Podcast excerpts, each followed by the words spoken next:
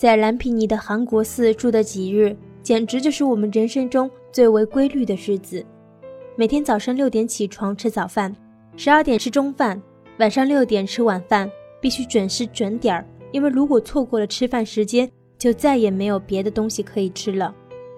据说韩国寺的饭食本是变幻无穷，菜式多样，还有酸奶可以喝，但这都有一个大前提：没有罢工。由于毗邻印度，蓝皮尼的温度五月就达到了四十多度，白天根本无法出门，我们只能趁着晚上黑灯瞎火的结伴出游，去附近的林子里瞎转悠。没想到第一天晚上，我们就碰见了同胞，两个中国寺负责修寺庙的和尚。同胞见同胞，两眼泪汪汪，他们便邀请我们第二天去中国寺坐坐。我眼睛突然一亮。传说中国寺的饮食对中国人来说都是免费的，听说早上还有豆浆油条呢，太好了，总算能够吃到中餐了。我们立即成立了中国寺讨饭小分队，准备第二天集体去韩国寺对面的中国寺吃早饭。第二天一早六点不到，讨饭小队就拿着各自杯子、碗和勺子，大大方方地走进中国寺。跟蓝皮尼众多寺庙比起来，中国寺。简直就是皇宫，看样子不差钱。待会儿见到同胞们，他们准会特别高兴、慷慨激昂地款待我们。但是之前在树林里碰到的那两个和尚没告诉我们厨房在哪儿，加上对地形勘探不足，我们找了好半天，才在中国寺最后的一个房间里闻到了饭菜的香味儿。小心翼翼地开门，发现里面的两个大和尚已经吃上了。你们是谁？怎么找进来的？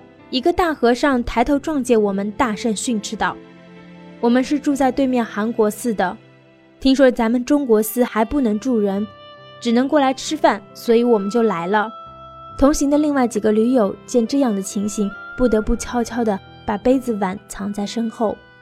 那就别在门口站着了，进来坐，自己盛饭吧。大和尚凶巴巴地盯了我们，还顺道数了数人数。都没提前告诉我们就擅自进来，你们知不知道做饭的师傅是要根据吃饭的人数做饭的吗？我们出家人慈悲为怀，不能随便浪费粮食的。我们只得点头称是，然后听话的从厨房拿了碗和筷子，自己盛上稀饭咸菜，默默的坐在厨房吃着，边吃边想：豆浆油条，你们都在哪儿呢？吃完饭，收拾干净厨房，走出了门。迎头又撞上了那大和尚。明天你们要再来吃，要先跟我们打个招呼，别一下子来这么多人。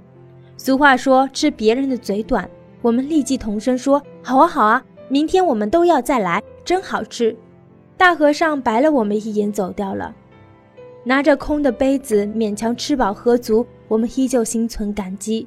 谁叫我们在罢工的时候来到了蓝皮尼呢？谁叫蓝皮尼在我们来的时候就罢工了呢？算了，虽然大和尚们的态度不好，但至少我们白吃白喝了一顿呐。对了，他们不会是因为我们白吃白喝而不高兴？早说啊，明一早就给你香油钱去。转眼到了第二天，脸都没洗的我们一起床就没了命的往中国寺跑，而我和另外一个姐姐。因为去给香油钱稍晚了一些，但也算也在六点前赶到了厨房。大和尚又开始发话了：“你们怎么回事？在寺院吃饭要准时，这都不知道吗？”师傅教训的是，我们找不到厨房，就晚了一点。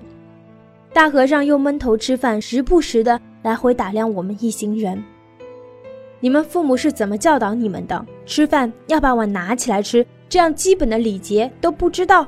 你看看，你还翘着二郎腿，像什么话？忍住，忍住，忍住！我们是过来要饭吃的，所以一定要忍住。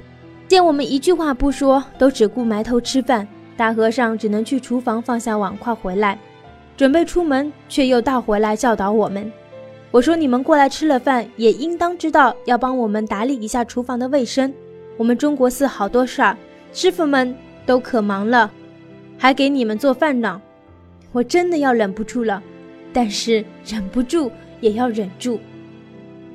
不知道你们昨天是谁洗碗没洗干净，引来了一群蚂蚁。害得我们出家人不得不杀生。今天，我麻烦你们把碗筷洗干净了再放回去好吗？我实在是忍不住了，差点就想要反问他一句：“你妈是怎么教导你的呀？”但话到嘴边就变成算了，我不吃了。我看我还是回韩国寺吃吧。说这话有点伤感，好歹都是同胞嘛。大和尚愣住了，居然向我走过来，轻声细语的笑道：“我不是那个意思，要吃饭你们随时来吃。”见没有人理他，终于大步走出厨房。吃饱喝足，刷锅洗碗，打扫厨房，收拾好了一切，走出中国寺，一阵心寒。